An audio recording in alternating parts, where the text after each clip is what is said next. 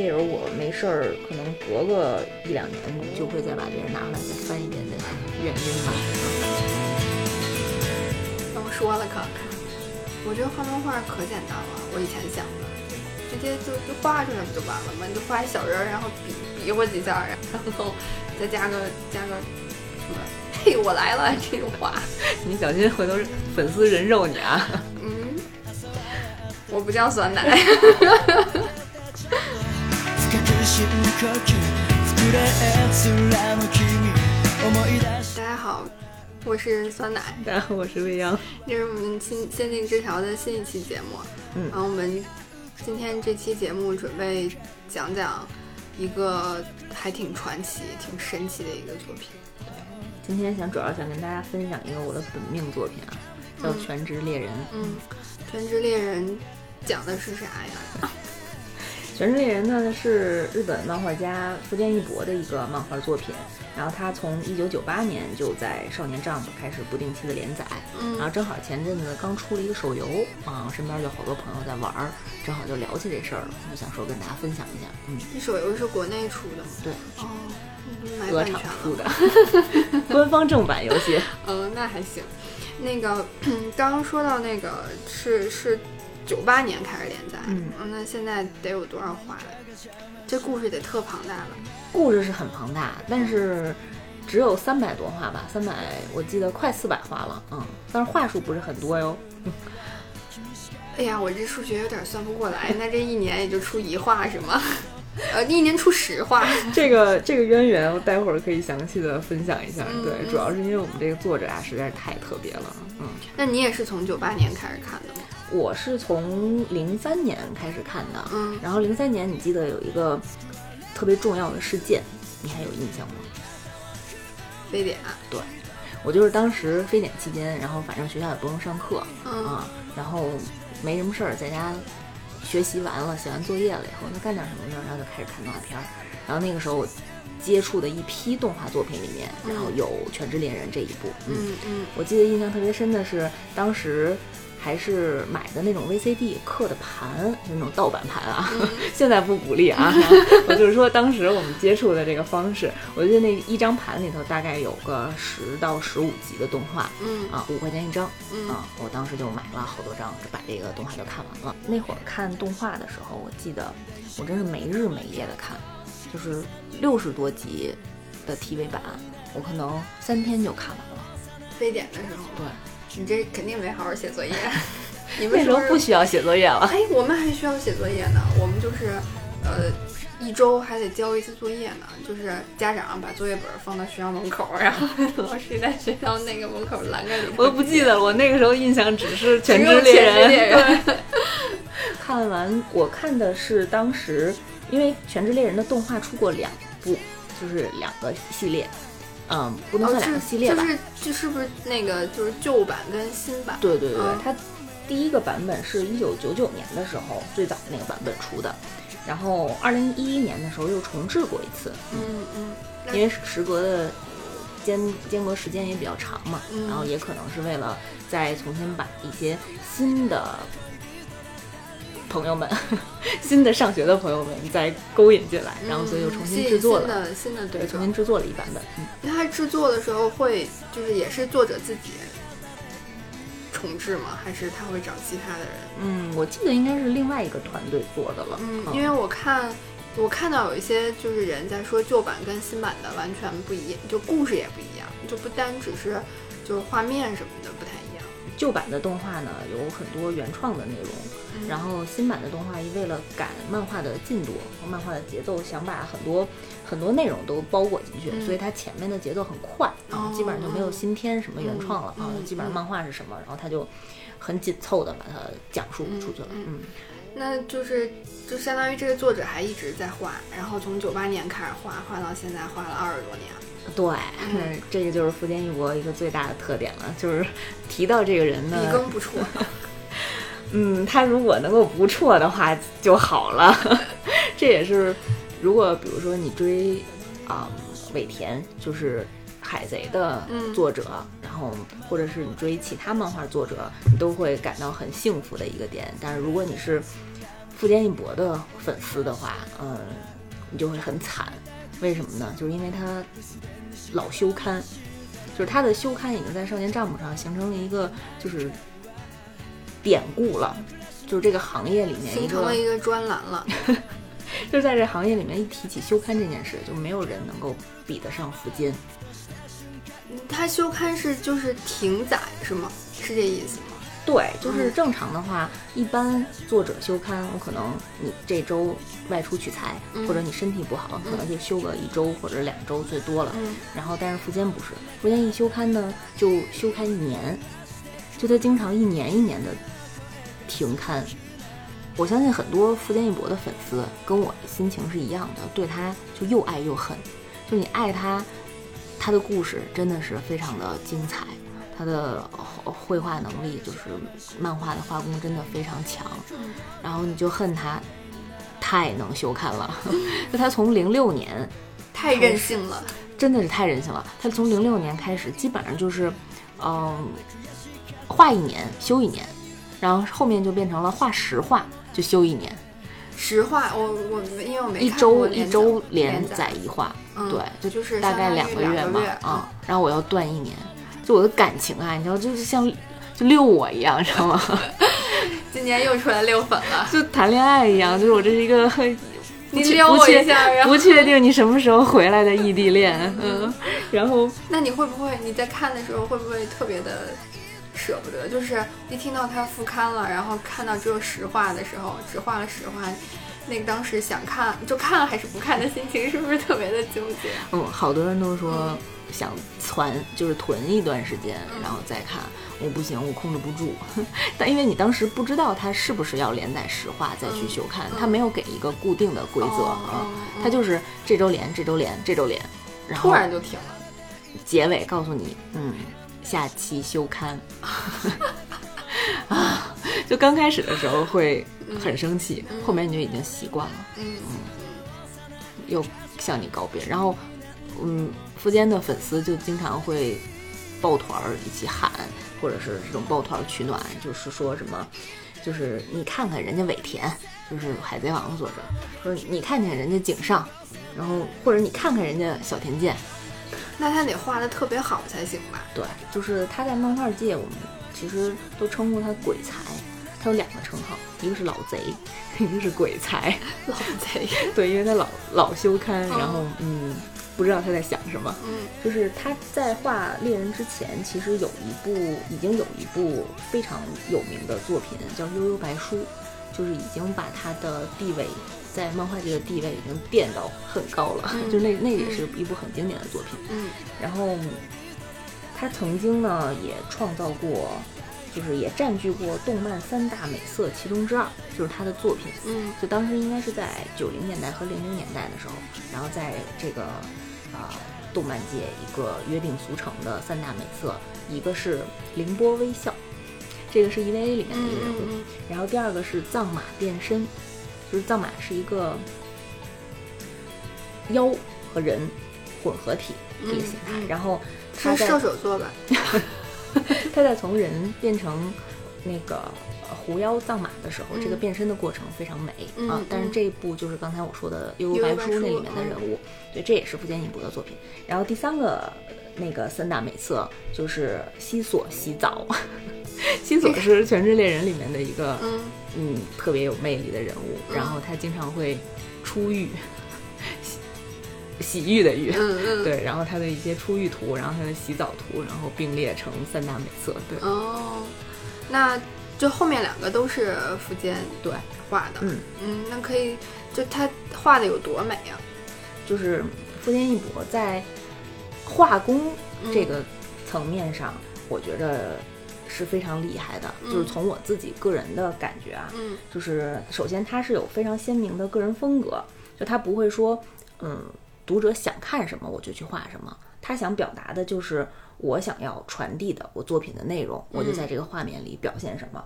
然后讲一个比较经典的它的一个分镜和画面表达的故事，是当时有一个单元剧是蚂蚁篇，然后这个单元剧的最后最终结尾啊，可能有剧透啊，大家可以跳过。轻如果没看的话，嗯对，在它结尾的时候，其实讲述了是呃这个单元剧的最终 BOSS 是蚁王蚂蚁嗯蚁王，然后还有。一个人类叫小麦，嗯。然后他们两个的一个最终的结局，嗯，然后这一话当时因为我们追我们是追连载嘛，然后打开这一话的时候就发现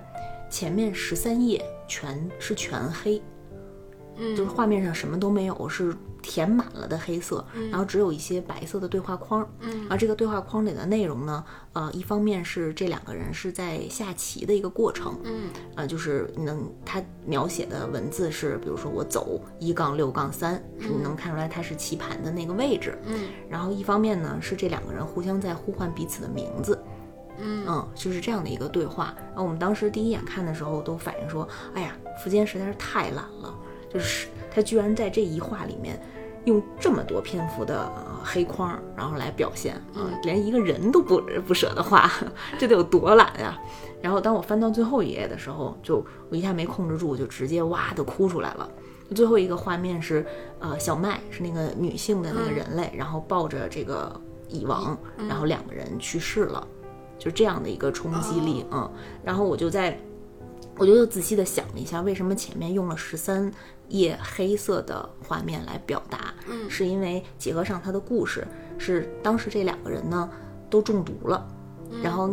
呃，小麦这个人类本身他就是一个盲人，所以他一直都看不清这个世界，嗯他一直都是用语言来去描述我的这个棋子下一步应该走到哪儿。嗯然后这个蚁王是中毒了，然后那个时候已经进入进入到濒死的状态，所以他也慢慢的看不清了这个世界，他又是特别想知道。那个跟他当时已经产生一些羁绊和感情的小麦是不是在自己身边？嗯所以一直是在用对话的形式来询问你是不是在我旁边，然后我的名字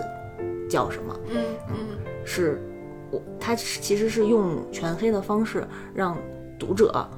自己去感受当时在濒死状态这两个人的心境嗯和他们那个时候想要体会到的感情是什么。就是他们在生命最后就已经全都放下了，就是比如说什么战争啊、权力啊、种族啊、繁衍啊，就是是人是蚂蚁都不重要了，就是就这些都是漆黑的，都是虚无。然后最后只有一个，只有一个真正懂我的人陪在我身边，然后不用王或者是殿下这样的称呼叫自己，而是呼唤你自己真实的名字，这样就足够了。嗯他就想表达的这样的一个情绪和结结尾，嗯然后我就一下子明白了，说，哎呀，这不是人家 不是偷犯，懒的一个表现，是更高一个级别的表现手法。嗯嗯，就是听上去像，就只是靠你描述，我就觉得我像在看电影一样。嗯，我本来一直以为只要就是画漫画的会画画就行了，画的好还是一个特别，大的能力，就对不对？是？我觉得，我觉得好像这个作者就是做了一个电影嗯，的编剧、导演、摄影，剪辑，嗯，剪辑，嗯，还有还有演员，对，就是他负责了所有的工作。哇，这个我仅所以我们讲，嗯，从来没有感觉到鬼漫画，才附对，对对对，漫画漫画作者有这么全才，嗯，我从来没有想象过，嗯没有想到过，就是漫画是这么大的一个工程量，而且是一个人完成的，嗯，他可能会有一些自己的助手，但是，嗯。嗯，业界经常说他可能有一段时间就不想用助手，就想自己画吧。所以他有一段时间的 交出来的稿子都是草稿，所以可能那时候真的没有助手帮他画了。所以才老修看，主要老修刊的原因是因为，哎呀，可能赚钱赚够了，然后想去休息一段时间啊。当时好像是也是腰有一些问题嗯啊。嗯，所以这个作者有多大呀？嗯，今年怎么着也得有个可能快五十岁了吧，年纪不小了。哦，嗯，那他一定他一定是经历了特别多，他才能有这么，就是我觉得是这么细腻的一种表达手法，就是已经，嗯，不像，嗯，就是平时看到的，就是漫画或者动漫那种，是其实还蛮粗线条或者很外放的那种，还是挺内敛的一种方式。嗯，我觉得不只是内敛，就是他可以说是张弛有度吧，我觉得可以用这个词可能更贴切一些。就比如说他在表达动态、表达那些武戏的时候，嗯嗯他用的那种很张力的方式，嗯然后和他表达这种像就是两个人在临死的情况，然后互诉自己的心肠的这种文戏的表达方式，嗯嗯嗯其实都有他自己的独特的魅力啊。嗯嗯，说了这么多，但你知道傅坚义博最厉害的一点是什么吗？老修刊老贼，除了老修刊以外，他其实最厉害的一点是因为他的媳妇儿特别厉害。他的媳妇儿是五内直子，然后这个这个人是《美少女战士》的作者。又水冰月，对，就是风水冰月，就《美少女战士》应该已经风靡全球的一部作品吧，就是嗯嗯嗯，美少女变身系列的一个鼻祖。对，然后五内直子这个作者，他其实是一个富二代，然后本身长得又特别好看，嗯所以简直是动漫界的女神，嗯就作者界的女神。嗯，然后当时也有好多其他的漫画作者去追她，比方说说一个你肯定熟悉的，就是《灌篮高手》的作者井上雄彦，那个时候也追这个五内直子，就是直子女士。然后当时还有一些特别有意思的小的插曲是。嗯，福田一博在追五内之子的时候，在自己的猎人作品里，然后经常会画一些水冰月的小插图，然后旁边还有一些 夹带私货，对，旁边还有一些那个呃文字说感谢那个直子小姐帮我去呃或做了一些那个助手的工作吧啊帮我可能去上色呀什么的。嗯然后呃，井上雄彦在画《灌篮高手》的时候，那个时候也在追五内之子，然后他会在那个《灌篮高手》的作品里面，比如说像流川枫、樱木花道他们在前面打球，然后你会看到后面的观众席里面出现了一些特长得特别像水冰月，用水冰月那个头型画的小姑娘。嗯，买彩蛋的，对，嗯，然后最后五内之子选择了福建一，反正这一块儿是我们觉得福建一博这辈子一个非常大的亮点吧。所以即使是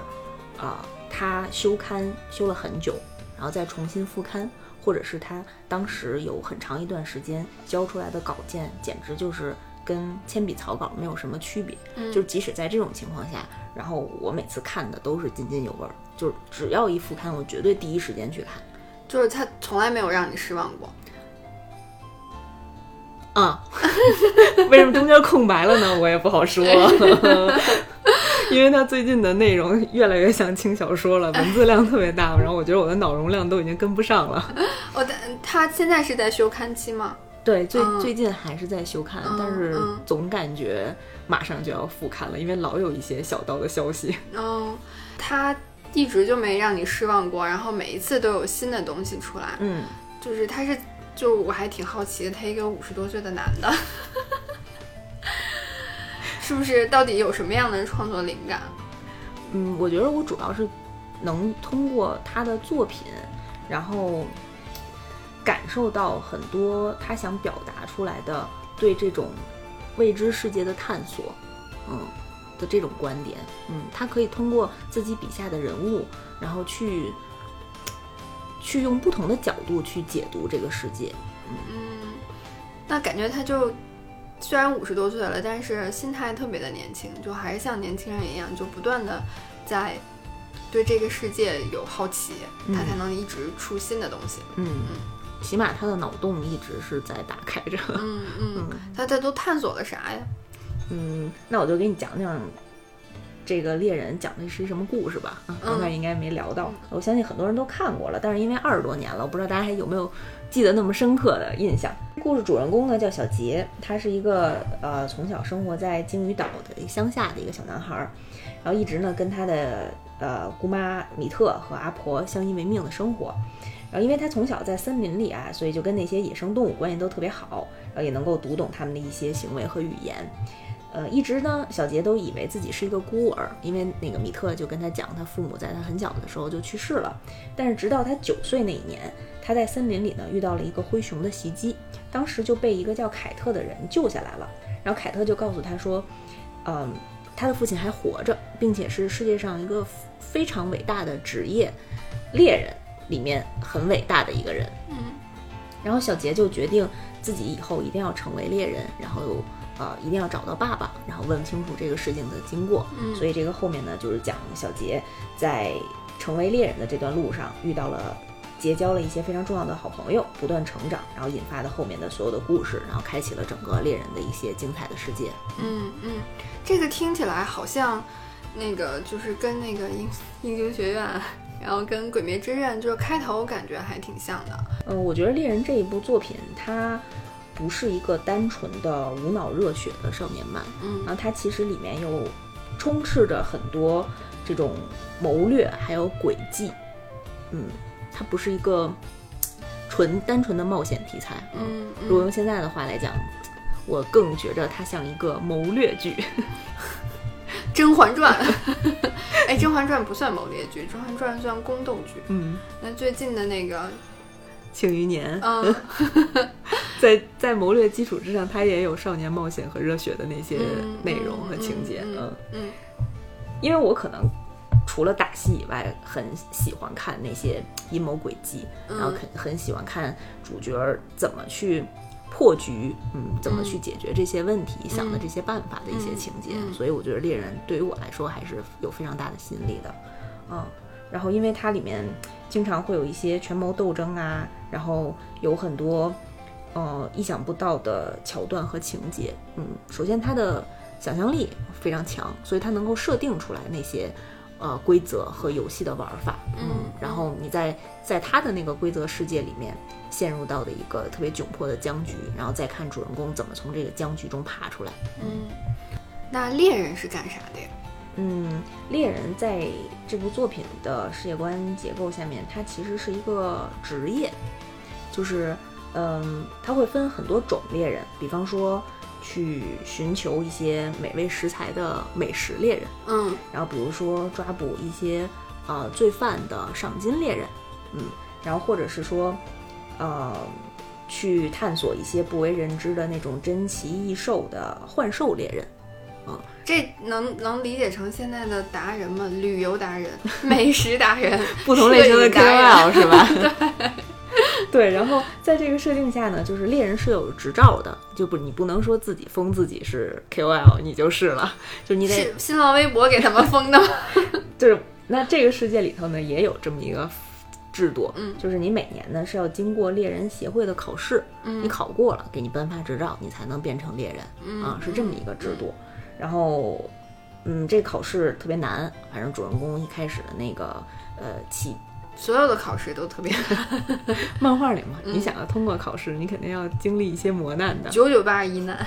呃，我们的主人公呢，就是想要先考到这个猎人执照，然后想要自己先成为一个猎人，嗯，然后才能去踏上寻找同为猎人的父亲的这个道路。嗯，那他考的是什么猎人？嗯，现在没有分，就你可以先把这个猎人执照考过了，然后之后根据你的发展的。轨迹，然后再去看你想当什么猎人，是这样。嗯，那他爸爸是什么猎人？他爸爸应该是幻兽猎人吧？如果没记错的话，记错了不要打我。虽然是我的本命作品。嗯嗯，因为他的猎人会分星级，就是星级越高，说明这个猎人在给这个世界其实带来了很多呃贡献，做了很多贡献，有很多成就。他父亲应该是一个二星猎人，就一共就三星。就他父亲是一个二星猎人，哦，是很厉害的。就是那个三星是最高的，是吧？对，嗯嗯。然后呃，除了这个猎人的概念以外，整个这个作品里面还有一个贯穿始终的一个能力体系，叫念力。念是念书的念，嗯。然后这个念力呢，是他是想表达人类自身发出来的那个能量啊，就统称为这个念力。然后，嗯，能够自由操控你这些能量。然后逐渐把你这个念的能力增强了以后，然后我们就管它叫念能力。嗯，就是主角后面都会修修炼这个念能力，然后每个人呢都能或多或少的散发出念力，就你我也可以散发出念力，只不过我们没有达到可以自由操控它的程度。嗯嗯。然后这个念力呢也会分成六个种类，然后包括啊强化系、变化系。具现化系、操作系、放出系和特质系这六个不同的领域，嗯，对。然后整个那个呃世界观介绍完了以后，那我给你介绍一下里面的人物啊，嗯，就是我觉得福建一博会通过这些他描绘的人物去表达了很多自己的观点和看法。然后先从我们的主角小杰讲起，然后小杰这个角色吧，我觉得他是一个很另类的漫画主角，他不像其他的那种正统的漫画、正统少年漫画里面的男主角似的，他没有鲜明的是非善恶观。就比方说，他最好的朋友是一个职业杀手，就他朋友全家都是职业杀手，然后小小年纪就杀过很多人。然后小杰知道之后，呃，知道这件事情之后呢，他丝毫不害怕，反而会觉得很神奇啊，特别酷。对。嗯，可能内心会觉着也挺厉害的。然后再比如说，他参加猎人考试的时候，看到有考生被埋伏，然后可能这个考生会丧命，马上。然后像其他的漫画主角啊，可能这个时候就该出手相助了。然后但是他没有，他就是暗中观察，然后学习其他考生的这种伏击技巧，嗯，看看自己是不是以后能用上。嗯。然后再比如呢，他给同伴报仇的时候，就在蚂蚁篇。呃，给凯特报仇的时候，他当时已经打败敌人了。然后，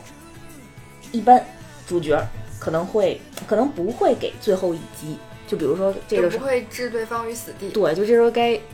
该嘴遁了，就给人讲一些道理，然后该上价值了。对对对。然后，但是他不是，他就是把人打的血肉模糊，都看不出人形了。然后打完了以后，就你看，你从他的表情和他那个。情绪里面，你感觉他他就是在泄愤，嗯，就是那那段看的还印象还挺深刻的。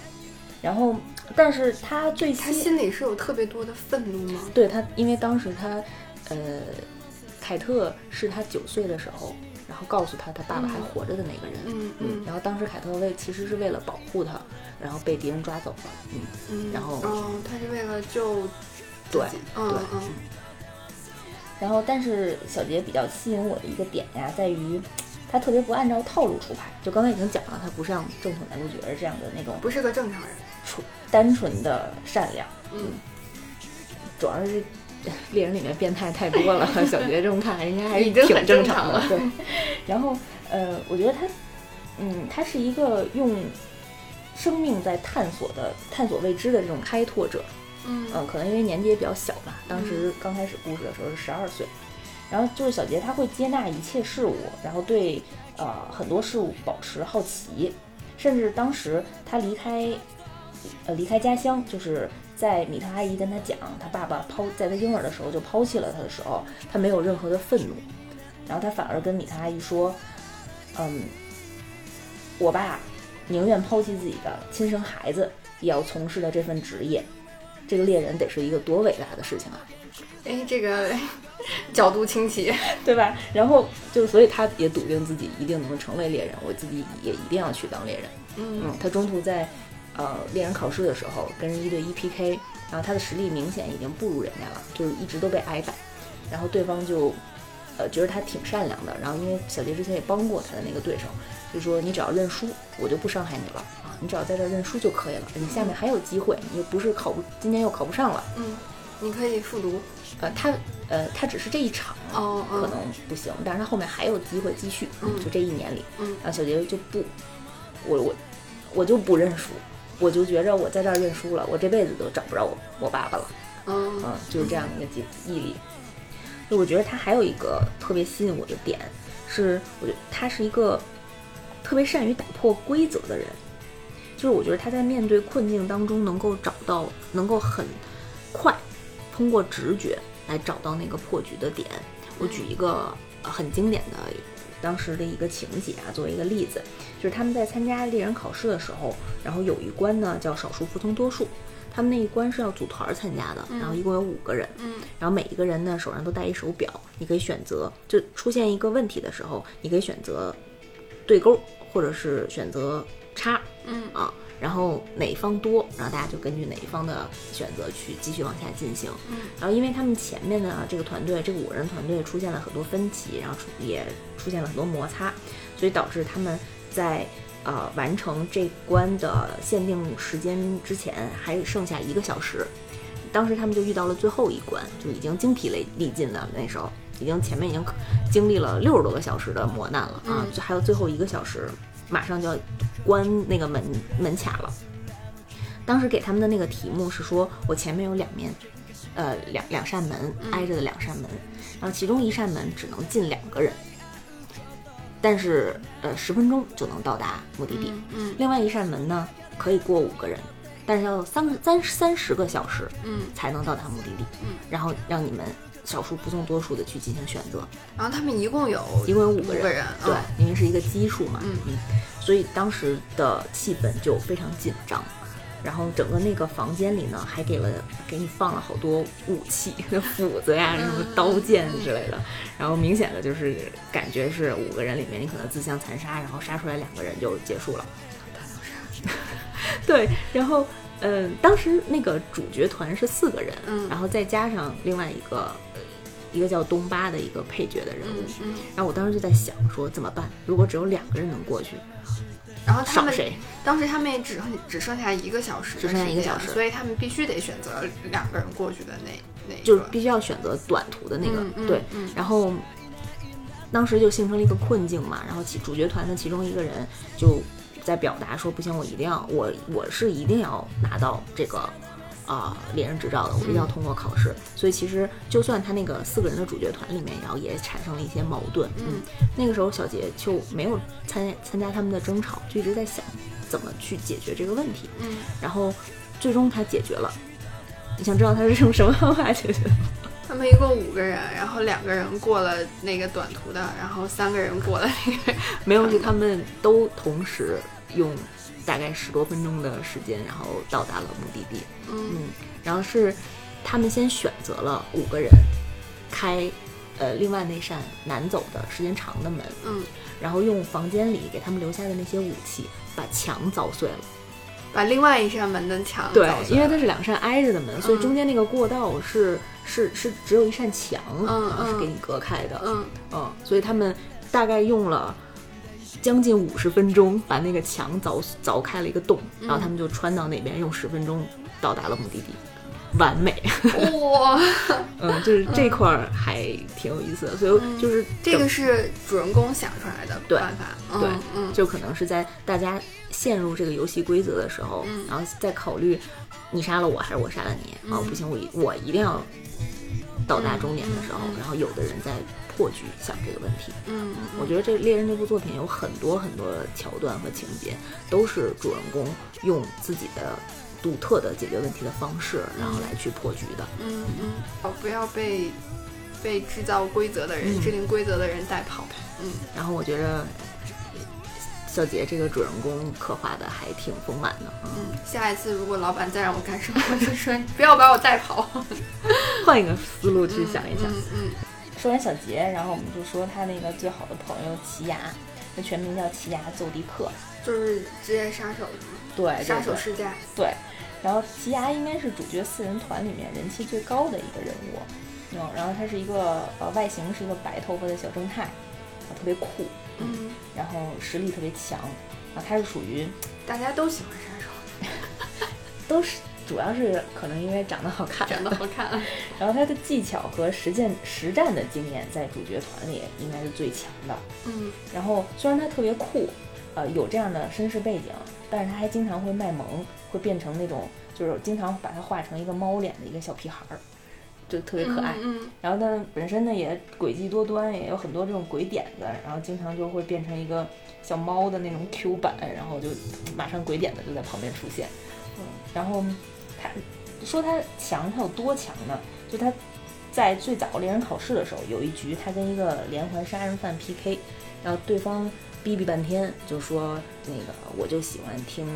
对方的惨叫，然后听他们骨骼断裂、血肉模糊的当时那些声音，然后库拉皮卡和雷欧列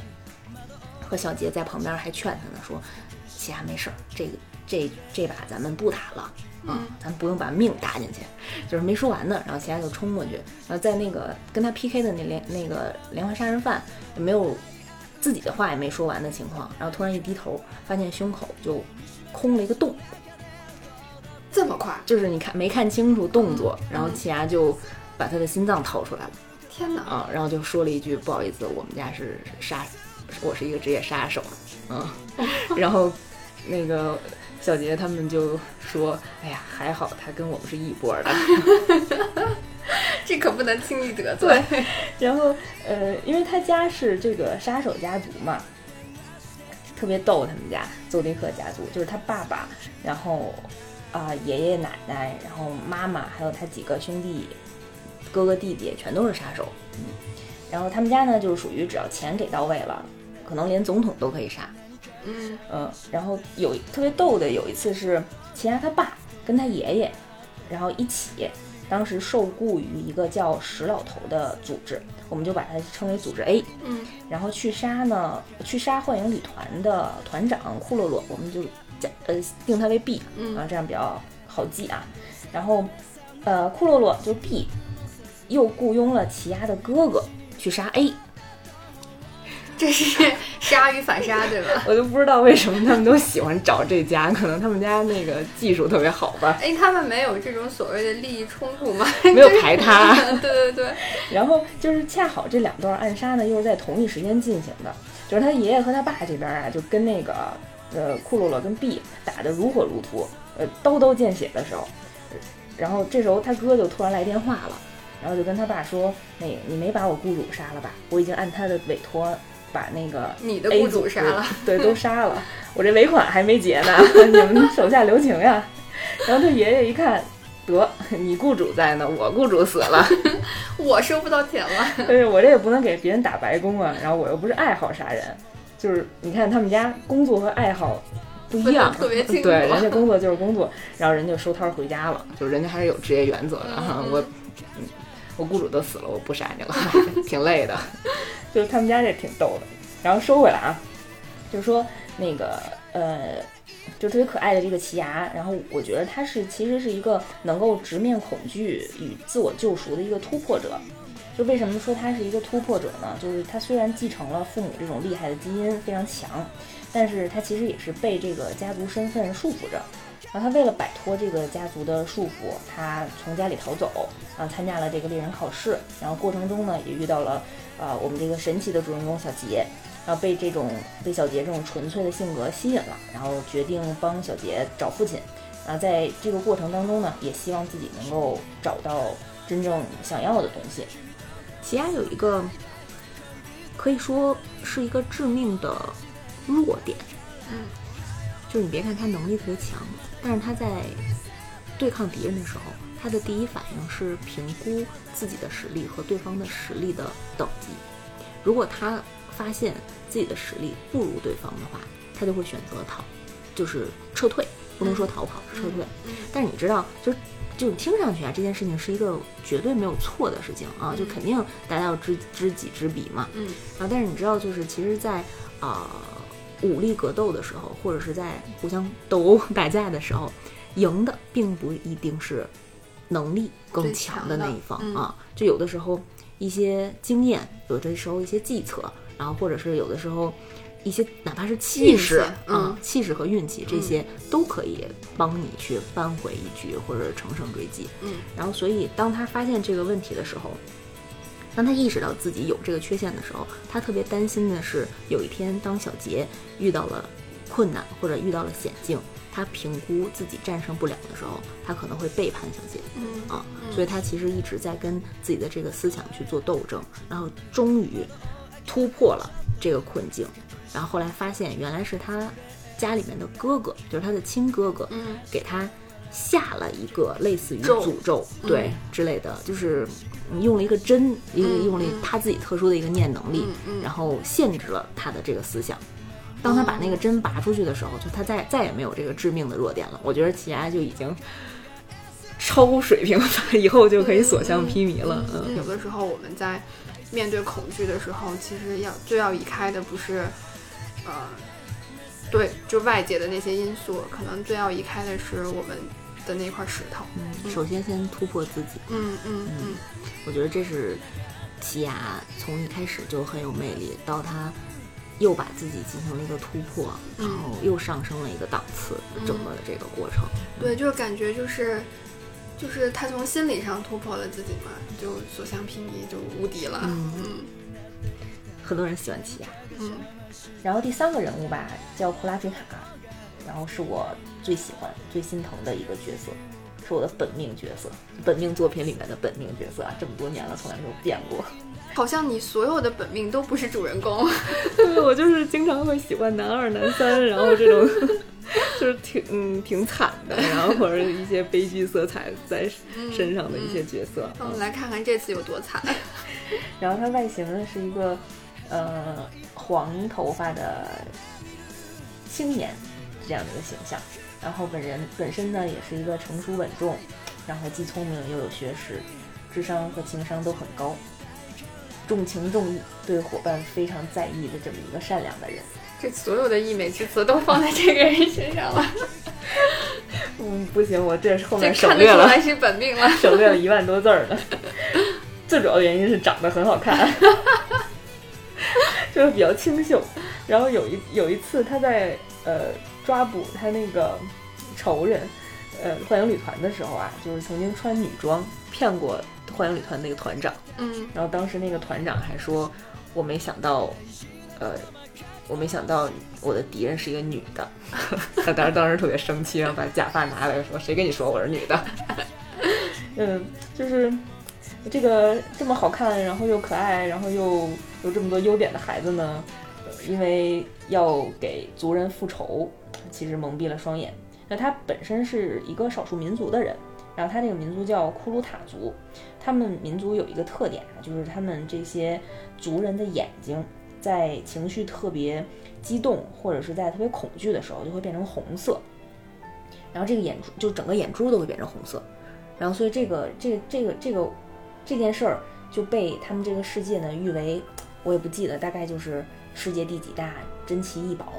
就是像很多这种变态的收藏家都会喜欢收藏这种奇奇怪怪的东西，那这个眼球就会作为一个收藏品，很多人来去争抢。嗯，然后因为这件事情给他们整个这个族群都带来了杀身之祸，然后整个他们这个种族都被幻影旅团有一次就屠全都屠杀了，然后尤其是呃，而且用了一些特别。嗯，叫残忍的手法去屠杀，这样他在死亡的时候是保持着那种特别恐惧的状态，眼睛就是红色的，所以在杀死他们族人之后，把眼睛就都挖出来了。呃，因为等于说他是灭族之仇嘛，就这个血海深仇一直萦绕着他。就当他，呃，他他当时为了考猎人执照，也是为了以后能够去当一个呃这种赏金猎人，就专门去抓坏人、抓罪犯的这样的猎人。嗯就相当于这个人就是在这个整个故事里，就相当于为复仇而生。嗯嗯，当他抱着这种血海深仇，就这么大的血海深仇的时候，就是有一次他抓到了幻影旅团的团长，但是当时得知他的同伴就是小杰和奇牙被幻影旅团的另外一拨人抓走当人质的时候，嗯然后在这样的一个呃博弈的状态下，他选择了救同伴。嗯，就是他还是把同伴会放在最前面的嗯位置。嗯然后，哎呀，就是就是这个这个孩子呢，就是特别特别善良，就因为他太善良了，所以很痛苦。嗯，就是他整个人都被复复仇束缚着，就连他的武器都是呃一个锁链。就他的目的是说要锁住敌人，但是我觉着他同时也是锁住了自己。嗯，很矛盾。好难过呀。特别是说到那个锁链的时候，我就脑脑海里就想到了，就是就像镣铐一样，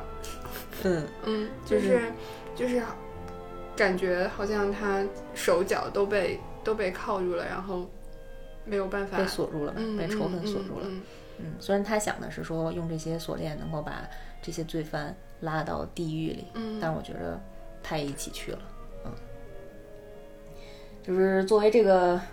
库拉皮卡的亲妈粉呢，是非常看不得孩子在受苦的。别哭，然后最新篇章的《暗黑大陆》里面有很多库拉皮卡的戏份，嗯然后我本身还挺开心的。就最近前一段时间之前的一次连载的时候，毕竟十多年都没有好好看他出场过了，前面两个单元里头就没出现过。嗯但是他这次吧就特别累，就要干好多事儿，攒了这么多年了，当然得把戏份标干标足的事儿实。在是 太多了。因为这个《暗黑大陆》片出现的人物，然后要实现的目的，嗯然后里面的一些呃阴谋诡计东西的信息量太大了。然后库拉皮卡呢，他他在其中当时还发挥了一个能力，这个能力还是以消耗自己的生命时间为代价的。这个作者能不能别虐他了？就是我看的时候，我就特别想掀桌，就是特别特别生气，太气人了。但还是特别想看。你你十多年不让我出场，一让我出场就让我倒计时。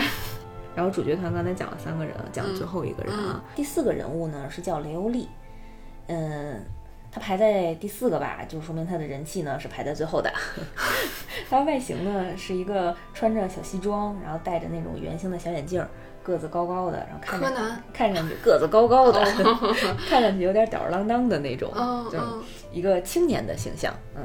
然后一开始啊，他就是那种贪财好色的市井之徒的这种形象出现的。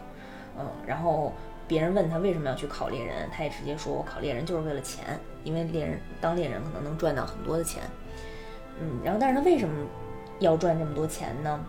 之后有一个他的回忆篇是讲。因为他的好朋友啊，当年因为没有钱治病，然后去世了。如果有钱的话，其实他的朋友就不会死。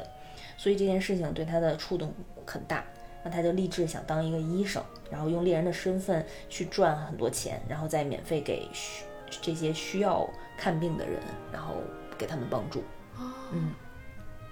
就是这种平时嘻嘻哈哈、插科打诨的外表之下，也是掩藏着一颗。温柔敏感的内心的这样的一个人物，嗯，就是因为他对朋友的照顾还是很细心的，因为本身他是一个学医的嘛，然后就很很会照顾人，然后也会优先把别人的委托排在前面，嗯，白居安在世，就比如说你看像小杰、像奇牙、像库拉维卡，他们其其实都有自己比较坚定的目的，嗯，有人要复仇，有人要。就是找爸爸，嗯啊，然后有人是要在摆脱自己家族的这些束缚什么的。虽然刘丽也是有目标，就是她要，呃，学医，后来她要去考了医科大学，嗯，然后但是如果有朋友拜托她一件什么事情，嗯，就是这个任务无论有多么复杂，嗯，或者当时她在忙什么啊，他都会优先考虑，嗯，就会先站出来。就是我觉得他是应该是你比较喜欢的那种性格，嗯嗯，然后我觉得他还是主角团一一个非常重要的粘合剂，就是他会把大家都聚在一起，嗯嗯，他会去平衡大家的，就是呃关系，嗯，对，他会，嗯，他会叫着大家一起玩儿，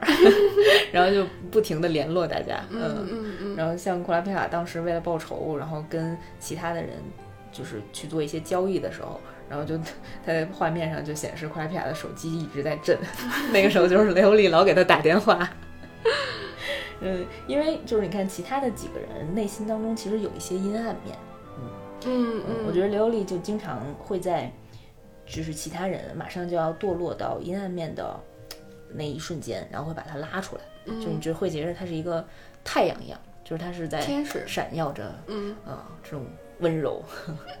嗯。对，然后主角四人团分享完了，呃，因为他猎人里面有太多的人物角色了，我剩下再讲一个比较重要的，我也很喜欢的一个一个角色，他不是一个角色，他是一个团体，就是刚才讲到的，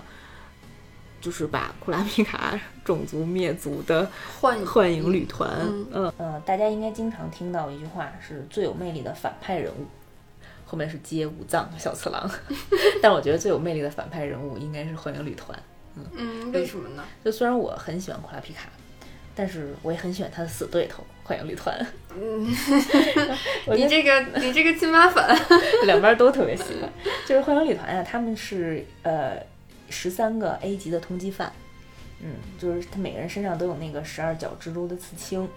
嗯，然后这帮人呢，在猎人的设定里啊，是来自一个叫流星街的一个地方，这个地方呢是一个垃圾场。就世界上一切的垃圾，你都可以空投到这个流行街的这个地盘上，然后是就是活物死物都可以，就甚至连婴儿也可以，就只要是不想要，对，只要是其他其他版图上不想要的东西，然后所以就是这些人都是生长生长在流行街上，然后出来的，嗯，平时呢就以偷盗和杀人为主要活动，然后偶尔呢也会做一些慈善，嗯，极恶扬善也会。然后这个旅团对谁做慈善呀？可能对更穷困的人吧。嗯。然后这女团里面的人物呢，都特别有能力，然后也特别有魅力，也长得都很好看。这句话主要是因为长得好看，这句话说四次了。主要是因为长得好看才是最有魅力的反派。然后我觉得能力特别逗的是，比方说啊、团长，这个团长他有一本书，那这本书，呃，他的能力是可以把别人的念力偷回来。嗯嗯，他只要把你的念力偷回来，放到自己的书里，然后每次想用的时候就搁一书签儿，啊、他就能运用这个偷的偷的能力了。那那他就是会有什么副作用吗？就比如说，有的那个他偷完了，然后他可能就他要付出一些代价，比如说寿命减少啊或者什么。没有，你看这就是生气的点。为什么库拉皮卡的能力就要用生命 作为代价呢？请作者出来解释一下。他这个他有很多使用的时候的限定条件，嗯比如说必须书要摊开着、啊嗯，你可能跟人打架的时候，你这手还得拿着书，嗯而且你偷别人能力的时候，也要满足一些特别苛刻的限定条件。嗯，他那个打架的时候，那个书翻开的那一页必须是他偷到的能力那一页吧？就呃是就他想用这个能力，他必须要翻到。这一页。他嗯要是打个滚儿，就是翻翻个到其他翻个前滚翻，这个书如果这一页划过去了，就不能用这个能力了。它可以换别的能力用啊，哦他有书签儿啊，刚才不是说了吗？然后像其他还有特别神奇的能力的是，呃，有一个人只要摸到对方，嗯他就能呃获取到对方的记忆。嗯然后还有一个，其中一个小姑娘叫小迪，然后她可以变出来一个吸尘器，然后这个吸尘器呢是一个活物，是一个小是一个小怪物，然后可以把。哎，如果当如果是现在画的话，其实可以有品牌植入。然后它这个吸尘器就可以把活物、死物都能吸进来，啊，就比如说像啊，它不能吸活物，对不起，它只能吸死死掉的东西。嗯比方说他们杀人之后，然后这小姑娘就负责清场，太方便了。我严重怀疑这就是为了他们这组织天特别天驯化出来的能力。天天的工作，嗯然后做出来的。哎，就是刚刚说了，整个那个《全职猎人》里面各种各样的，就因为它是个群像的一个、嗯一个作品嘛，然后有那么多各种各样的能力，有没有你最想要的能力？哎呀，因为我觉得这我之，前没真没考虑过，但是你这么一问，我突然就想到了一个特别想要的能力，是，呃，是他有一个篇章叫《贪婪大陆》，然后小杰和奇牙在那里面认认了一个师傅，然后叫比斯奇，人外形呢是一个小女孩儿，但嗯其实是一个六十多岁的一个一个一个一个人，一个特别厉害的猎人。嗯然后他的念能力是是一个美容师，嗯，就是他会把自己的念能力幻化成一个人形，然后这个人就会给你按摩，然后通过按摩，然后你就可以童颜焕发，然后返老还童。对，然后我觉得这是女生应该都想要的能力吧。这还挺当当时我记得奇亚听到他这个能力之后，因为当时奇亚是问说，大家把自己的特异功能，就是就是这个念能力最核心的那个能力，跟呃分享一下，我好能做定制作战计划。然后比斯奇就特别激动的给他介绍了这个美容师的能力，然后奇亚特别生气说：“你这能干嘛呀 哎，那所以这个会在就是在那个故事里面实战当中，这个真的会有用吗？？”这个其实还挺管用的，比如说你刚打完一架，或者你刚做完特别高强度的训练，然后你想休息。啊，我给你按一按摩一下，你睡一个小时，等顶别人睡八个小时呢。我 我每天加班儿，你知道我加班儿的时候多想有这个能力吗？嗯太逗了。哎，我们继续讲回我的旅团，就是呃呃，就每次旅团出现的时候吧，就是福建博都能在画面上把这种呃旅团他们这些杀人魔表现出来的这个恐惧和这些杀戮都描绘的非常有艺术性，就是让人特别喜欢看他们杀人。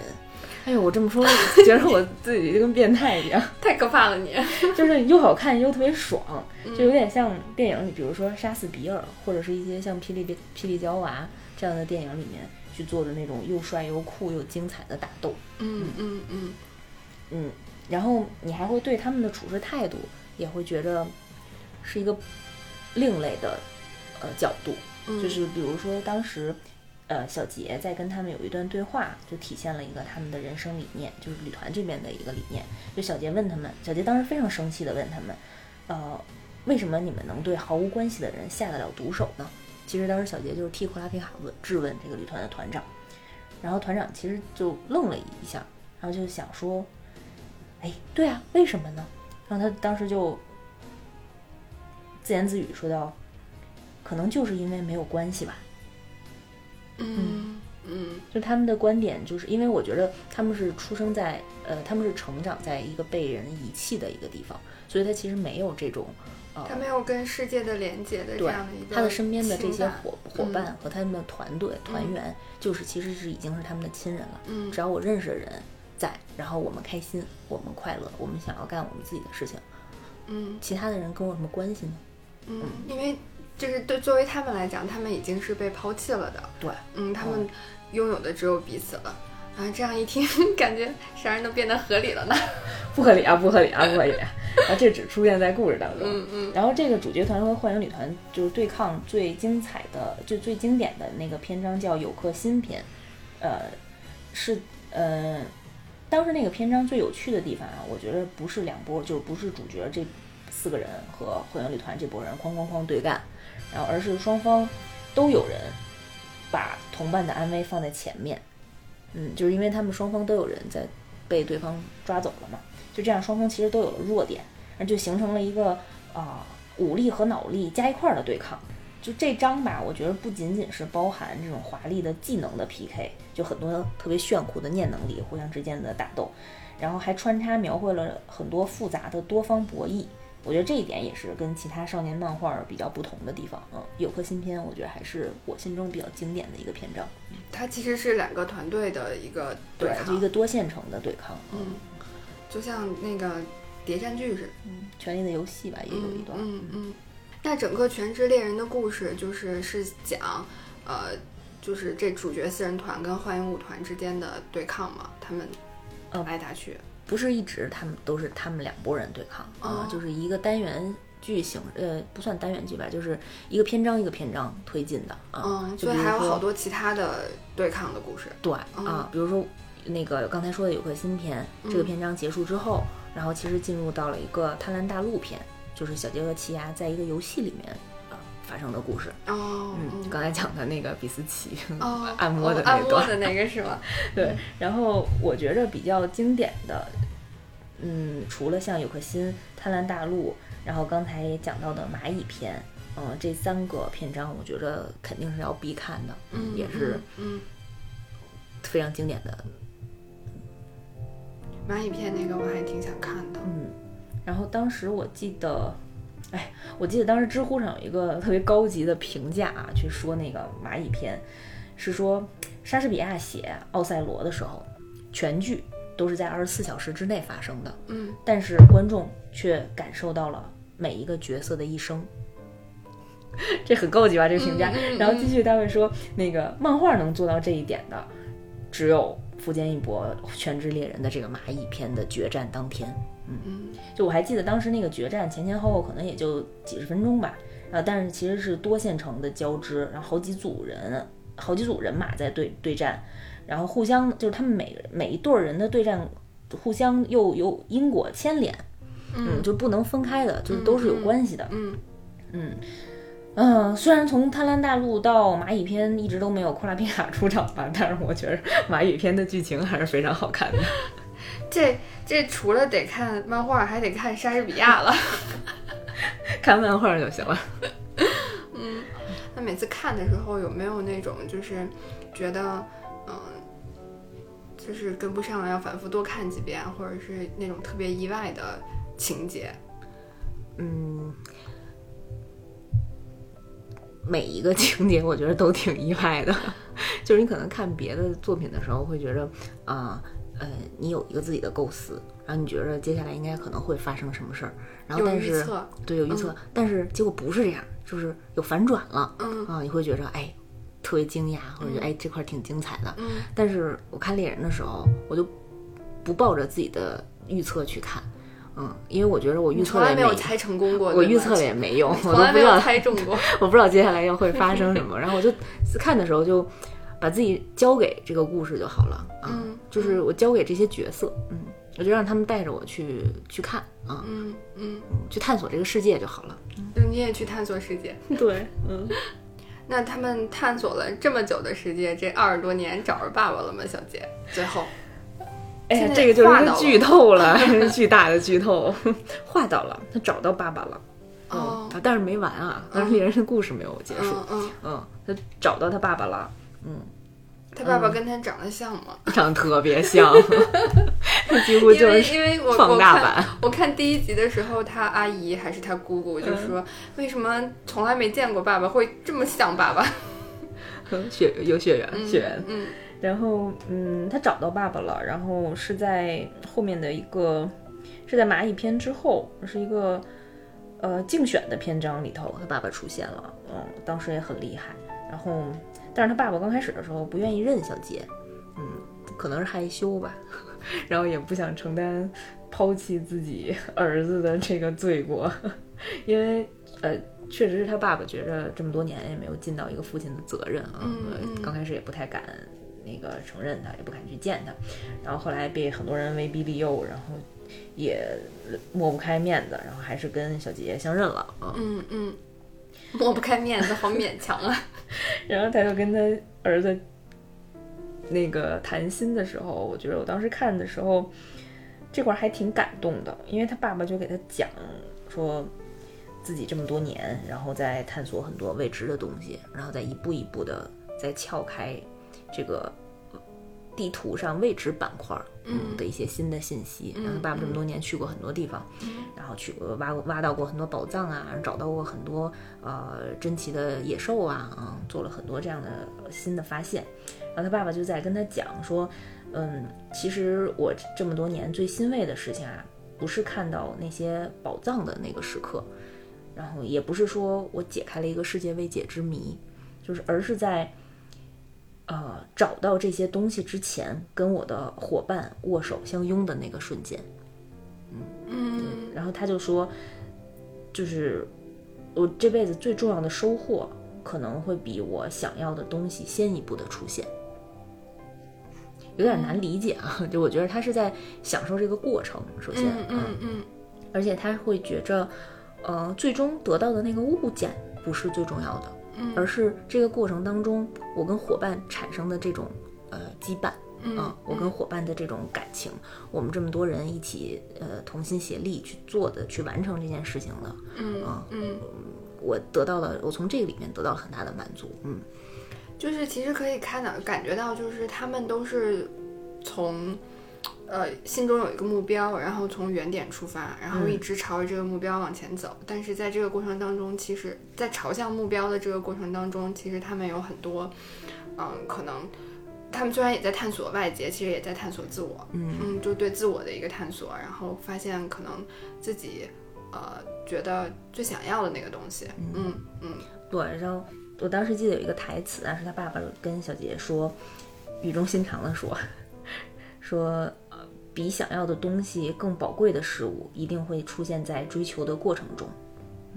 嗯，可能他当时也想让自己的儿子放心大胆的去干吧。嗯嗯先不用管结果，就是你只要先踏出这一步，然后你先坚持着啊，你先把这事儿做着啊，你慢慢的可能就知道自己想要什么了。我觉着就是嗯发现自己有什么东西感兴趣，或者是有了一个什么样比较新颖或者是很好的想法，嗯就不要考虑太多，就先先干，嗯嗯，干着干着对，就干着干着，没准儿你就发现这事儿还挺好玩的，还挺有意思的。你在做的这个过程，就是你的收获本身的收获嗯啊。嗯有的时候我们也不需要那么强烈的目标导向。嗯嗯，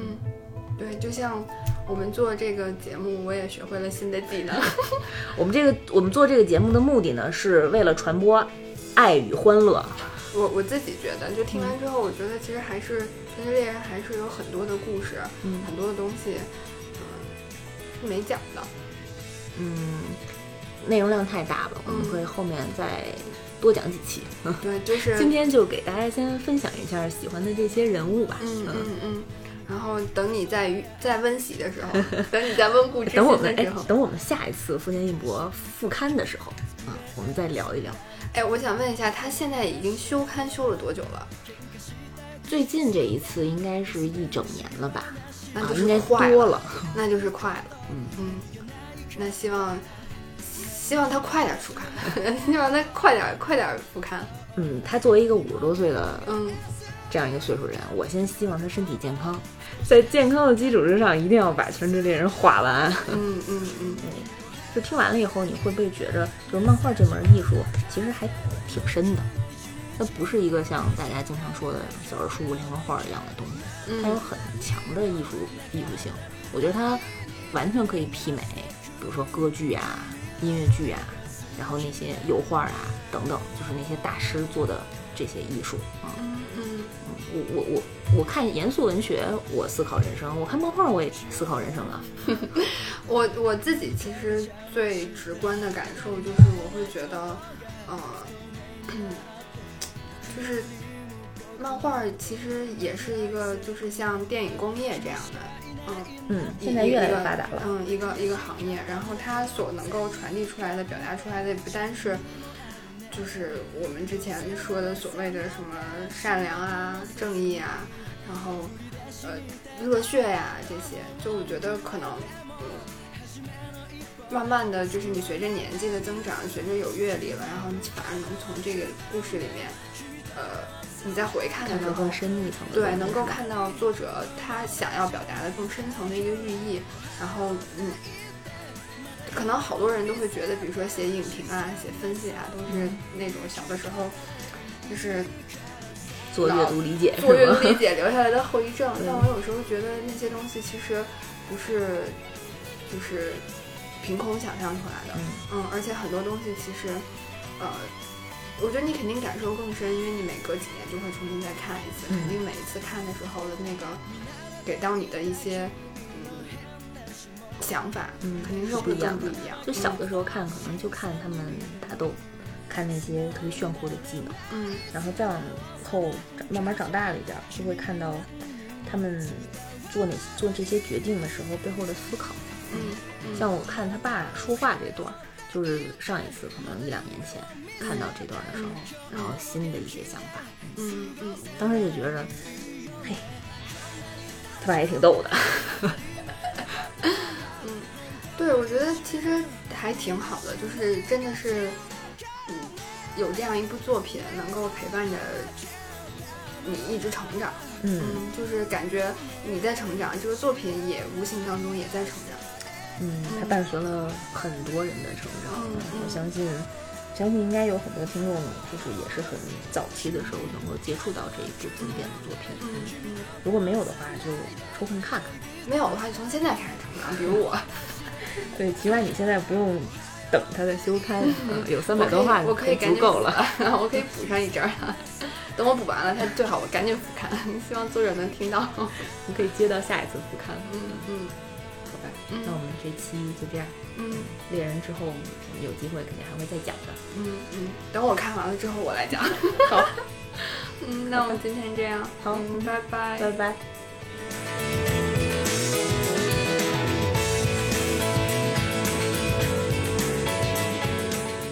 然后我就说，我这次介绍一个我的本命作品，然后你可以问我什么是本命，嗯，你你知道什么是本命吗？知道。哦那你别问了。主要是我把十三连黑，我把九连黑说成了十三连黑，你第一次说的是十一连黑，数学得有多不好呀？眼前的黑不是黑。这块是不是应该配那个萧煌奇的那首歌的背背景音乐？我真是，你要的白是什么白？